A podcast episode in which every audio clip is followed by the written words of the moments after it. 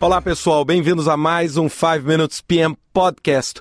Hoje, para falar do Congresso Mundial do PMI, que aconteceu essa semana na cidade de Washington né, e que teve como palestrante principal o presidente Bill Clinton.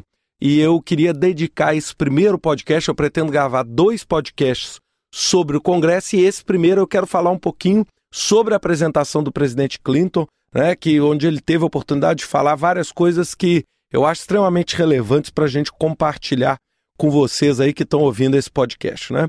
É, ele fez um, um estilo mais de perguntas e respostas. Ele falou um pouco, mas ele basicamente respondeu um pouco as perguntas do público, né, que eram feitas escrito, por escrito, né, e eram avaliadas aí pela comissão e respondidas.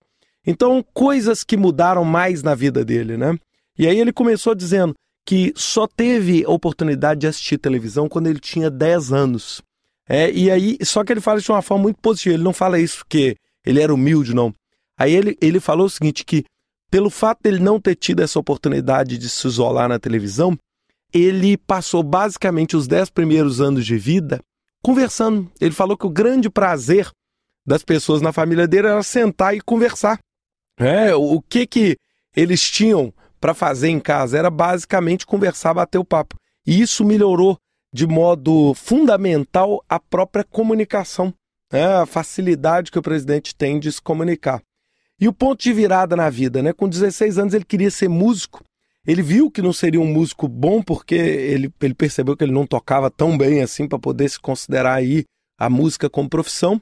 Ele viu que a chance que ele tinha é, de ter algum problema é, é, resultante dessa opção frustrada pela música podiam ser catastróficas na vida dele. E aí ele pensou depois em ser médico e acabou virando.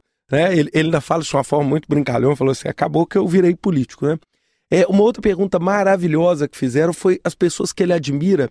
Né? E aí ele falou, né? Ó, a primeira pessoa né, que eu tenho como grande amigo foi o Tony Blair, é o primeiro líder europeu é, que mudou a posição com o Zeu, né, que se tornou mais amigo dos Estados Unidos. O segundo que ele falou de uma forma maravilhosa foi o Nelson Mandela. É, e, ele, e ele fala de uma forma muito emocionante. Ele falou: Mandela ligava todos os dias para o presidente do, dos Estados Unidos, eles brincavam, e perguntavam: como é que está sua filha? Sua filha está bem? Ou seja, até nos telefonemas de Estado, ou seja, pelo carinho e pela pessoa maravilhosa que é o Mandela. E a terceira pessoa que ele admira, que assim surpreendeu, né, foi o Tzak Rabin, o primeiro ministro, premier de Israel, que foi assassinado alguns anos atrás. E ele, nessa hora, ele ficou muito emocionado, falando assim, para você ver como é que algumas pessoas fazem uma diferença tremenda no mundo. Falou, Itzhak Rabin estava buscando o caminho da paz e a morte dele foi uma catástrofe para a paz mundial, né? ou seja, foi uma catástrofe para resolver é o problema da Palestina. E ele falou de uma forma muito emocional. Ele falou: Olha, eu ouso dizer que existiria uma, grande, uma chance muito grande do 11 de setembro não ter acontecido se o Isaac Rabin não tivesse sido né, assassinado aí por tentar promover a paz entre israelenses e palestinos. E aí ele falou: a minha segunda grande mudança foi quando eu estava no segundo mandato, né? E ele pensou: o que, que eu ia fazer depois, né? Ou seja, pô, o que, que você faz depois de ser presidente do país mais poderoso do mundo.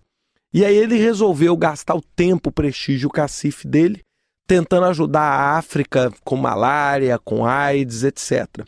E ele falou: e aí, poxa, ao, ao fazer essa decisão, um dos maiores desafios que eu tive na vida foi o Haiti. E aí ele falou muito sobre gerenciamento de projetos, etc. Falou: olha, eu já tive dificuldade na vida, já vi desafios, mas o Haiti, ele superou qualquer um.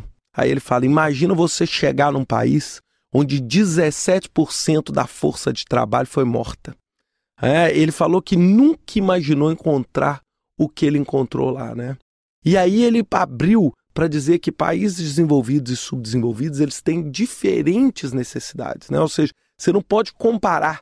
Aí foi muito interessante quando ele, ele fez essa afirmação. Ele falou assim: olha, todo mundo aqui que está nesse, né, nesse auditório pode ter passado por dificuldade, mas eu tenho certeza que ninguém aqui nessa sala nasceu numa casa construída de pau e barro pelo próprio pai com as próprias mãos. Ele falou, e essa é a realidade da maioria das pessoas que nasceram na África, né? Ou seja, ele falou, por mais que a gente reclame, as nossas condições são extremamente favoráveis. Ele falou, a gente nunca pode comparar as necessidades, os problemas de um país desenvolvido com os países subdesenvolvidos. E ele fala isso de uma forma bem positiva, e ele diz o seguinte: que o maior problema de tudo hoje é a falta que as pessoas têm de ter uma discussão legítima.